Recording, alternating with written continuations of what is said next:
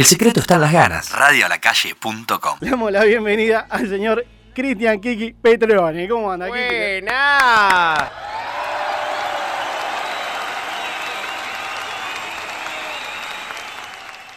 ¿Cómo anda, Kiki? Bien, todo bien. Un placer. Muy raro venir a Radio a la Calle. La verdad que no me gusta la radio para nada. Yo sé que usted no la escucha. No, escucho, No la suele escuchar. No me gusta hacer radio. no- Nada, es un placer para mí eh, estar como invitado aquí, eh, como es una segunda casa ya Radio a la Calle eh, en mi vida cotidiana. Primer invitado de, la te- de esta parte de la temporada, temporada. exactamente. ¿Qué temporada estamos? No sé, nosotros cortamos cuando queremos. Ahí está, Somos como, Somos como, una, Macri, como una menos. ex. Hacemos lo que Como queremos. una ex. Corta cuando quiere. Ahí está. Así Púmbate. somos. Bueno, esto es corto y fácil. Pero volvimos. Corto y fácil. corto como y yo. Eh, Arrancá picante. bueno, tenemos tenemos a Kiki Petrone, estandapero. Sí. Eh, ¿Cuándo comenzaste a hacer humor? Cuando comencé a hacer humor, eh, profesionalmente. No, cuando- no, en tu vida. En o sea, mi vida, y qué sé yo, es algo creo que eh, natural en mí, básicamente. En el colegio era muy introvertido, por lo cual eh, creo que en el colegio no era mu- mi perfil ese. Hasta que di mi primer beso.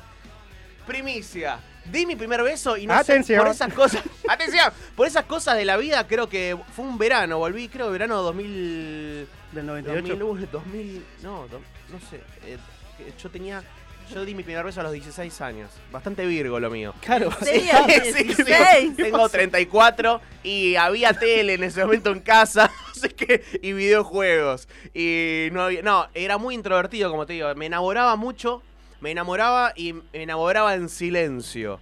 Entonces no le decía a la piba que me gustaba, por ejemplo. Yo era muy fantasioso en el sentido, no, mi primer beso tiene que ser de película. No era como mis amigos que ya, eh, algunos debutaban incluso con un tío que venía diciéndole, "Ey, yo te voy a llevar a debutar. Esa- ese, tip- ese mecanismo que nunca utilicé en mi vida.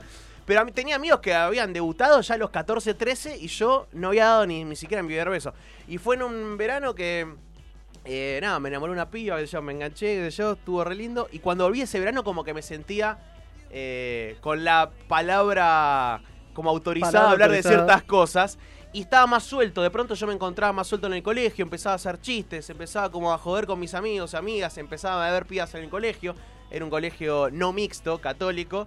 Y eso también quitaba como... eh, Ahora entiendo claro, un montón una- de cosas. lo que tardó. Y ahí empecé. Y después el humor más me empezó a picar cuando empecé la facultad. Yo egresé del colegio y me fui a estudiar ingeniería en sistemas en la UTN. Nada que ver a lo que hago hoy. ¿Qué pasó? Pero en los, en los bondis y en las clases me gustaba hacer reír a mis compañeros. Y empecé a perderle amor a la carrera y más amor a esos momentos y a los viajes en bondi. Y un día yo le dije de la nada, le dije a un pibe, le digo, si alguien me produce un show, yo me animo a subir al escenario. Pero no sé de dónde saqué eso, porque en, en mi, en mi familia no hay artistas. No es que yo me picó el bicho y dije, no, porque quiero ser como mi tío. No, la verdad que... Y empecé a disfrutar más eso y dije, bueno, no, no me estoy conectando tanto con la carrera como con la diversión que me genera esto.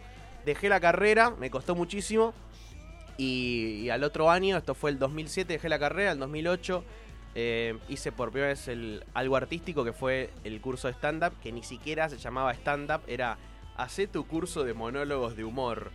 No podía explicar a mi vieja que stand-up, ¿qué eres stand-up? Claro, eso, eso es lo que te, Sí. quería- te ¿Viste quería lo que- preguntar. Porque mucha gente dice stand-up. Ahora ¿Qué sí. es el stand-up? Ahora, ahora está recontra de moda, vaya, de moda, de- está- gracias a Dios hay, un, hay un- una Sí, masividad del género, eh, ya hace varios años por suerte, pero al principio el stand-up es básicamente es una persona sola en el escenario, eh, haciendo un monólogo. El stand-up está obviamente ligado eh, directamente con el humor, pero uno puede hacer un monólogo dramático.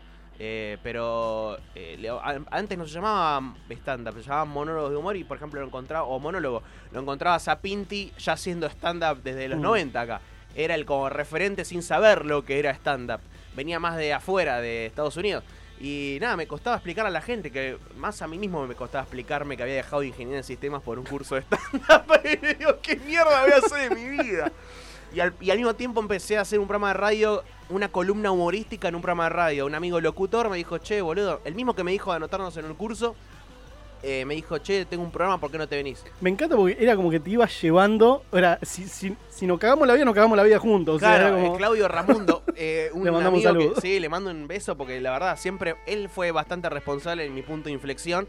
Después él nos siguió, dejó stand-up, el programa de radio lo dejó, lo, lo terminó.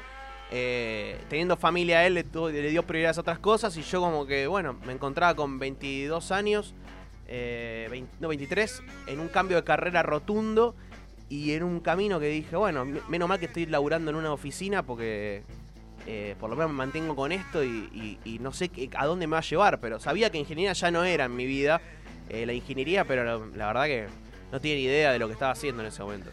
Y qué gran parte de. mm, A ver, la persona que hace stand-up, muchos Sí. la tiene como. Lo mira y ya te causa algo como, como risa, no, no de mala forma, sino de. Ya te, ser. divierte, te divierte de esa forma de ser. Sí, ¿Qué gran parte de tu día vos la pasás haciendo, ya sea humor, jodas, eh, divirtiéndote? es, es ¿Y mi esencia. ¿Cuál es como parte. estás, eh, bajás un cambio? Si, y si te cuesta bajar un cambio. Si te, si te hago un equilibrio en, en- en el día, no sé, yo creo que depende mucho de cada día.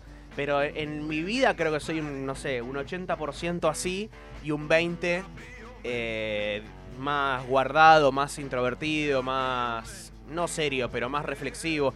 Ahora ese 20% viene, con, viene contenido. Digo, yo digo, siempre digo que somos un equilibrio, eh, un equilibrio de energías. O sea, yo no puedo estar todo el tiempo al palo, ni tampoco una persona depresiva puede estar todo el tiempo depresivo. O sea, en un momento tenés que hacer un cambio, tenés que tener un equilibrio para que te mantenga en una balanza, ¿no? Yo esa balanza la tengo bastante tirada para el lado de lo positivo, de estar bien, de, de divertirme más haciendo reír al resto que, que yo divirtiéndome con cosas que me hagan reír a mí. Mm. Por ejemplo, no soy mucho de ir al cine o ir al teatro para, digo, uy, voy a cagarme de risa, voy a... No, me prefiero juntarme con amigos y saber que ahí la voy a pasar bien porque de alguna manera yo sé que eh, indi- indirectamente voy a, voy a hacerme cargo de, de, de que- de pasar un buen momento y que ellos la pasen bien. Eh, me parece que en ese sentido. Y en mi casa también, como intento modificar un poco el clima siempre con algo de humor. En mi salida, el, dentro de mi personalidad, el humor es una salida bastante rápida eh, para los problemas y también para estar para ver las cosas de otra manera. Pero tengo ese lado eh, bastante reflexivo y, y bajón, que lo tenemos todos, o de, de bronca. No suelo enojarme, pero sí me suelo encerrar. Te lo Eh, guardás para vos. Sí, me guardo, re- eh, reflexiono, terapia hace muchos años y capaz que si una, una sesión de terapia me deja muy movilizado, como que no hablo tanto, eh, no es que empiezo a sacar. Capaz que lo saco más tarde en una canción o en, una, o en algo humorístico, pero primero tengo que procesarlo y ahí es cuando viene la parte de Cristian, más que nada, más que Kiki, que me guardo un toque y necesito como que recargar cual ave fénix, decir, bueno, listo, me tengo que guardar, tengo que, porque, lo- digamos, hacer reír yo lo tomo como eh, un servicio. Es, Es eh, más difícil hacer reír que hacer llorar igual. Es muy difícil Sí. hacer reír. Sí, es muy, es muy difícil hacer reír. eh, Creo que eso la- es lo que do- tiene también la- mucho sí, valor. do- las dos cosas es- es- son difíciles, pero sí entiendo que hacer reír es más difícil porque. eh, Sí, a ver, nada, yo primero tenés que estar entero vos. El drama, capaz que si vos querés hacer llorar, si estás medio bajón, Claro, por eso. o va sea, de la mano. qué sé yo, si te buenísimo, dicen- buenísimo que esté bajón para hacer llorar. Imagínate, no sé, si te dicen, viene un invitado, listo, eh, al invitado le falleció tal, tal, le tirás una pregunta que tenga que ver con eso, lo mataste. No, no, obvio. Ahora, si vos lo, querés, lo querés hacer reír o algo, es como, a ver, ni- ninguno tiene el mismo humor. No, o no, sea, no, eso, eso de. Ni vos de- te reís de lo mismo que, que Ah, Sol, por no, ejemplo. De, de fábrica, eso. Entonces en eso es Eso como, es- a ver, diferente. y más vos que haces eh, un show de stand-up frente a muchas personas sí, que, vos decís, a ver, no todos se van a reír de lo mismo, capaz a alguno no le causa gracia, No, que también no, está eso- bueno eso de eh, la diferencia en el público. Sí, eso está bueno. Eh, en principio, por gracias a las redes hoy en día, si alguien me va a ver, como que por lo general saben que voy a dar, voy a hacer algo parecido o un perfil. Ya, el- mi perfil ya lo conocen y saben que se van a encontrar mucho con mi estilo de las redes, entonces ya se van a encontrar con algo. Pero primero cuando tanteo a ver la gente que no me conoce, sí, ahí digo, bueno, eh, voy a ver qué onda, si se van a reír de lo que vengo a plantear. Pero, pero sí, creo que lo más difícil es hacer reír cuando vos no tenés ganas de reírte.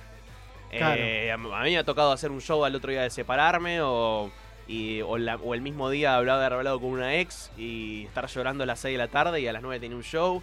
Y tener que mandarte a hacer y reír a la mandarme y decir, bueno, listo, eso, vamos a jugar con esto. Ya está, ya, digo, me lo tomo profesionalmente. Uno no puede llorar en el escenario principal, pero sí capaz. eh, hay una frase que dice eh, Woody Allen que es la comedia es eh, tragedia más tiempo. Entonces, el tiempo ese es lo que te va a ayudar a, a ver cuándo vos vas a empezar a poder hacer comedia con eso.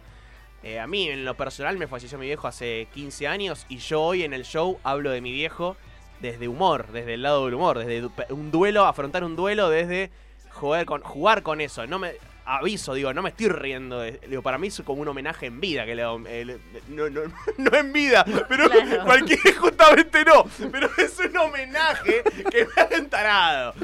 El chabón todavía veía al padre por todos lados. No, eh, pero me llevó muchos años de terapia poder eh, afrontar un duelo como el de mi viejo y, y nada, y empezar a verlos de otro lado. Primero pasé por el silencio, después pasé por el llorar y después pasé por, bueno, ¿qué hacemos con esto? Exteriorizarlo. Y contar, claro, primero lo empecé a exteriorizar como compartiéndolo y cuando alguien me contaba algo parecido, que sepa que no está solo o sola y que sepa que todos nos pasa algo así. Y hoy en día cuando planteo eso en el show es la parte menos graciosa, pero me gusta que no sea gracioso. O sea, después sorprende, pero al principio es plantear como... Ahí me contaron una cosa esto. que viene en base a esto. Sí, Puede ser que tu show de stand-up, el que tenés ahora, sí, eh, es el título es una frase que te dijo tu viejo. sí. Lo cuento en una parte del show que mi viejo las últimas palabras que me dijo fue que eh, decirle a mamá que va a estar todo bien. Así, eso fue lo que el último me dijo. Estaba internado, con el último suspiro me tiró esa frase, me fui, al otro día ya lo fuimos a ver y, había fallecido.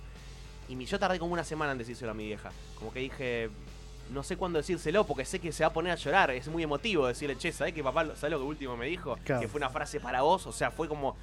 Bueno, antes se la dije, mi vieja empezó a llorar, yo dije, bueno, te, te dejo esto y me voy, porque estábamos los dos muy sensibles, o sea, sabía que un abrazo iba a terminar en un quilombo, nos abrazamos y como que, bueno, cada uno procesó esa parte de, de la vida, de haberle contado y ella haber recibido eso de una manera diferente. Y bueno, y después, 15 años después, me encuentro haciendo un show donde, eh, bueno, yo tuve un problema de salud y esa frase me ayudó muchísimo.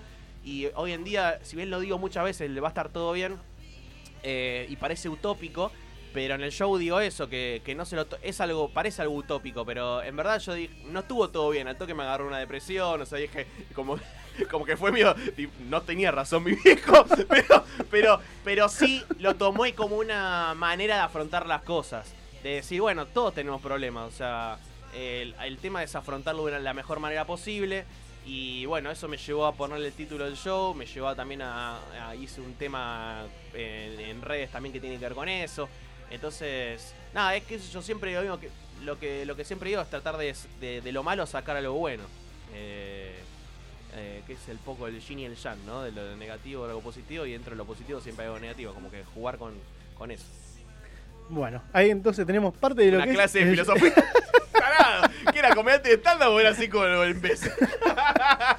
¿Cómo fue cuando Se fue abriendo la charla. Sí, no, es que a mí me encanta cuando, cuando es, cuando se va, saco se este va lado. Que no, sí, sí, sí, sí. Es que está bueno porque es la parte que. eh, Que queremos saber, que no que vemos en to- redes. Que, toda la, que todo el mundo me parece que, eh, que quiere conocer. O sea, porque mm, tenemos.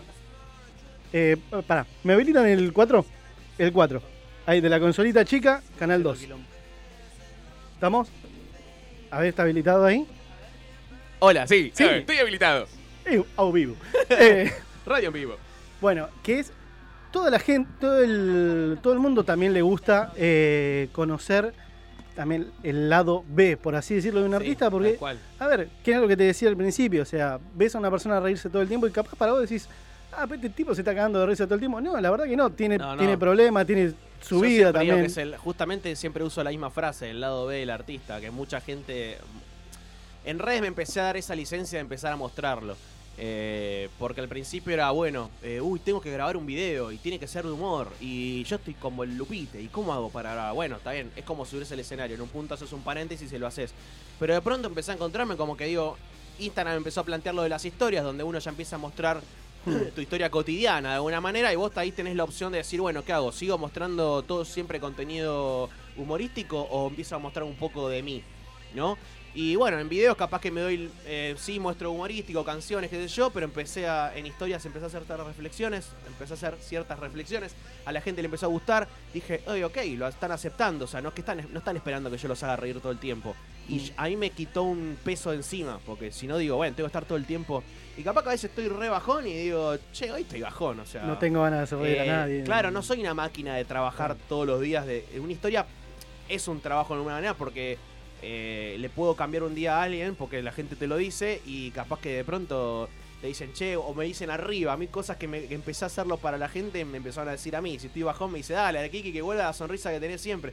Y digo, hey, boludo, se nota cuando estoy... A mí Claro. se me nota rápido. Entonces, eh, es como que de pronto yo siempre llamo que es como una comunidad porque lo que empezó a ser algo que la gente consumía de mí o videos, qué sé yo, empezó a ser como una retroalimentación. Yo sé que a ellos, a la gente le hace bien algo de mí y, y a mí me motiva a hacerlo. Yo siempre digo que es por mí y para, para ustedes, digo, ¿no? Porque es por mí, porque me gusta hacerlo, porque me motiva a crear o a hacer algo distinto todos los días. Y es para el resto porque todo es un servicio para mí. Un programa de radio es un servicio, eh, una, una obra de teatro, una película, porque es un servicio desde el punto de vista de que estás creando algo que a alguien le va a cambiar su estado. Entonces, eh, es- estás dando algo para los demás. Yo voy a ser testigo de una cosa. eh, yo aquí que lo veo los martes. Eh, y pude ver todo lo que es eh, el detrás de escena, por así decirlo, de lo que es una historia. Ah, terrible. Eh, la historia de la historia. o sea, la cantidad de veces, pero la de puteadas que pasan, Ah, la, de recortes, la de todo ese tipo de cosas. Bueno, recién tiré dos historias para, para, el, para el programa, para decir que estaba acá, y salieron de una. Hay días que salen de una y decís, genial, buenísimo. Y hay otras que digo, pero no puede ser que esté 15 veces tratando de grabar esta historia. Algunas ya las dejo, digo, pongo fail porque me equivoqué, digo, ya fue, listo, ya está, es lo que pasa. Pero, pero en otras, digo, no, intento ser claro y digo, uh, esto me llevó tres historias decirlo, entonces quiero ser más conciso, lo digo en dos o lo digo en una eh, o no dije, o lo- se, se entendió mal, o pronuncié mal, o me equivoco, o no grabé, o en vez de grabar saqué una foto. Entonces, ah, que soy mi tía, boludo, manejando el celular. Digo, no puede ser que quise grabar y saqué una foto. A veces juego con eso y a veces cuando quiero ser claro con algo, algo puntual, digo, bueno, voy con esto y por eso lo quiero rehacer, porque quiero ser eh, conciso en lo que, en lo que quiero decir. Pero sí, así pasan los videos. Imagínate si pasan las historias para grabar un rap, estoy 15 veces. O una, no se sabe. Cada, cada, cada vez es algo distinto. Bueno, nosotros tenemos grabaste acá. al toque, yo te vi y me quedé sorprendida porque además No, no, pero- sabía que estaba grabando. Nah, a mí me encanta, agarro así de una pumba, pero pero sí, eh, estas salieron dos, dos de una así al hilo y a veces si no hubiera eh, tardado, hubiera a veces se traba el celular y decís, la puta madre salió perfecta y se trabó. Además, la técnico también a veces te falla. No se escuchó bien, tapé el micrófono. Pasa, eh, bueno, yo, yo veo cuando graba capaz acá en, en la calle, que pasa una ambulancia o algo y se escucha la puta pareo la ambulancia. No sé, No, ese tipo sí. de cosas son... Sí, es que es natural, digo. A veces eh, lo uso a mi favor, digamos. Si pasó justo un auto, digo, bueno, un auto me está cagando la historia y la sigo. O si veo que no está parando, de, o sea, paró justo el auto al lado, digo, es una historia perdida. Me vinieron a buscar. Claro, se avivaron. Pero, claro, pero la, le digo, la gente también es- a veces se lo toma como un humor, pero si siempre, si siempre me estoy equivocando, o si siempre paso un audio, dale, boludo, ponete las pilas, espera que pase, eh, que arranque el semáforo y grabá. Pero sí, ese está buenísimo, esa variable. ¿Vos te considerás un influencer? Sí, mira, justo el otro día eh, tuve una charla que era influencers y me, to- me tocó dar una charla sobre redes sociales. Debo asumir que busqué la definición de influencer para saber si yo era influencer. O sea, no me... No me Persona que le debe a la FIP. claro, tomo todo influencer. Soy influencer. Claro, pero no, eh, sos influencer desde el punto, para la, la definición de influencer dice que uno tiene en su cuenta miles de seguidores, que generas una influencia en los demás y que eh, generas un contenido que a la gente le interesa, entonces ya empiezan a como a seguirte eh, para ver eh, un, un producto o un servicio o un contenido que vos das en tu cuenta. Soy influencer de ese lado, pero soy influencer por accidente, o sea, por, por consecuencia, porque me encontré con que todos mis amigos comediantes estaban usando Instagram como, como red y como vidriera para mostrar lo que hacían y de pronto dije, yo estaba laburando como asistente de dirección en una obra eh, con Bossi y estaba como, me sentía como que muy guardado, entonces no, estaba muy introvertido en esa parte de mi vida y no me subía tanto a hacer stand-up y todos mis amigos estaban como subiéndose a hacer el show todo el tiempo y, y grabando videos. Yo dije, no, me estoy perdiendo esto, pero al mismo tiempo tengo que mostrar un perfil bastante serio porque tengo que dirigir a Martín y era como, wow, no sé qué hacer. Y justo veo que la obra de teatro está terminando, a mí me sale otra propuesta de laburo, digo, si no agarro Instagram ahora. ¿para quién voy a hacer mi show? O sea, no, no, mis amigos estaban todos promocionando el show por, por Instagram. No había historias en su momento, pero sabías que si el chabón tenía repercusión en el video, si publicaba un flyer de un show, la gente iba a verlo por defecto. Y, y nada, empecé a, hacer videos recontra, eh, nada, caseros y con mucha vergüenza y con miedo y sabiendo que la gente iba a comentarlo y dije, voy a, toda mi formación de teatro, locución y stand-up la puedo matar en, en tres meses de video si quiero, o sea, porque puede verme como como Lupite y aquí este boludo grabando el video, pero yo, pero yo soy bueno en el escenario, bánquenme. Bueno, eso también, sos locutor. Claro, entonces O sea, era toda. era toda una conjunción que, bueno, tengo que demostrar de alguna manera que, que puedo dominar un teléfono a mi favor. Y, al principio me recostaba. Entonces, después me encontré siendo influencer. Porque sí, pasó lo que decía el término. O sea, aparecieron los miles de seguidores, aparecieron la gente que me dice que le puedo cambiar el día con un video. Aparecieron las marcas de pronto, como que uh, también empezó a ser una fuente de laburo. Y de pronto me empecé a ver como influencer, pero yo lo veo como un medio, no es mi fin, para nada. O sea, eh, eh, Instagram hoy en día es para mí un medio en el cual muestro lo que hago, pero me- a mí- yo lo que más disfruto es el vivo, el vivo en un escenario, el vivo en una radio o en la televisión o lo que sea. Pero me gusta más eh, el de todo lo que hago, es lo que, lo que más disfruto es cuando estoy arriba del escenario. Bueno, acá en el programa nosotros tenemos a nuestra influencer, que es acá la compañera Vamos. Sol, que sube una historia y no sé cuánta gente le responde, pero Bueno, es impresionante la cantidad la cantidad de La gente que le responde, te- terrible. Bueno, sí, al nivel que estamos hablando, no sé si soy tan. si tengo tanta influencia en los demás. Pero sí tengo mucha repercusión en redes y está bueno. Eh, Todos, digamos, alguna, Mis de alguna- historias han sido vistas. Incluso no entiendo, por gente que no me sigue y no es que le pongo un hashtag y esas cosas. No, o pero sea, vos. eh, la ven si y pública- entiendo por qué. No, si es pública la, tu cuenta, ya entran y, mucha no gente entra a chusmear. Bueno, a mí me, me comentan videos gente que no me sigue. La mayoría son haters, entonces entiendo Claro. que por eso me están insultando. Pero, pero, o gente que le pone me gusta al video porque apareció en la lupa, un video que tuvo repercusión y no me sigue, digo. Y pero le puso a cinco videos me gusta, digo, dale, boludo, al tercer me gusta me tenés que seguir. O sea, es una condición sine qua non. O sea, te estoy dando mi, mi contenido gratis y no me estás siguiendo, es un clic nada más te pido. Nada, pero a veces te, no me agarra bronca, pero digo, me agarra como, ¿qué onda? Porque es como eh, entrar a un probador a un local de ropa, pero no es probarte la ropa y dejarla, es como la usás un día y después la devolvés, como vos viste lo que hizo, o sea, te gustó de alguna manera, o sea, es raro.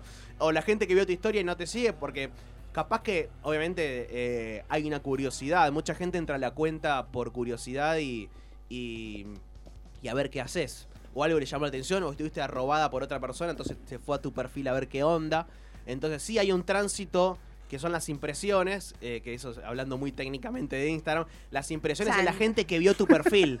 No, se- no necesariamente te llega, te, te sigue, digo. Entonces es, es tránsito. Es autos que pasan por Avenida Fore, nadie está estacionando, son pasan. Pero ven, ven a Radio a la calle desde afuera. Ah, mirá, está Radio a la calle. Y siguen. Claro. Esas son las impresiones. O sea, eh, vas ponerlo, ponerlo en, en una. A mí me Hay conceptualizaciones ya para a, Instagram. a mí me gusta eh, Instagram compararlo como una peatonal de la costa, por ejemplo. Ah, estamos cerca. Eh, claro, esto se tenemos, está tenemos la, convirtiendo tenemos la Bristol acá en la, en la porque ventana. la gente ya camina por la calle, es una peatonal esto. Eh, pero sí, para mí Instagram en ese sentido, las redes sociales son como una, una peatonal. Cada local es una cuenta eh, y uno eh, y el público es la gente que pasa por ahí. En algunos entra, otros no y por eso hago la comparación para explicarle eh, a mi vieja que empezó a Insta- Instagram hace poco y no entendía bien qué estaba haciendo. es una explicación que me gusta mucho dar. Algunos locales están más llenos que otros, el otro se compra, pero es una cagada. y otros no compran tanto, pero hacen un, un producto de la hostia y no sabes por qué no están comprando. Entonces, eso pasa en las redes sociales también. Bueno, Kiki, muchísimas gracias en serio por haber venido. Eh, para los que te quieran ir a ver. Sí, eh, Loma de Zamora estoy este jueves, 12 de septiembre, en el Centro Cultural No Me Olvides. En La Plata tengo una fecha en octubre, todavía no la publiqué, así que no la voy a decir todavía. Pero sí, eh, las fechas las, las publico siempre en la cuenta, arroba soy Kiki Petrone. Ahí eh, se encuentran con, con siempre con la data de, de los shows. Ahí está. Bueno, mu- muchísimas gracias, Gracias. Kiki, Un en placer serio. y mucha mierda en esta nueva etapa. Dale. Vamos con un poquito de música y enseguida seguimos con más Las Tardes son Nuestras. Queremos mostrarnos tal cual somos. Estamos a la calle. Radioalacalle.com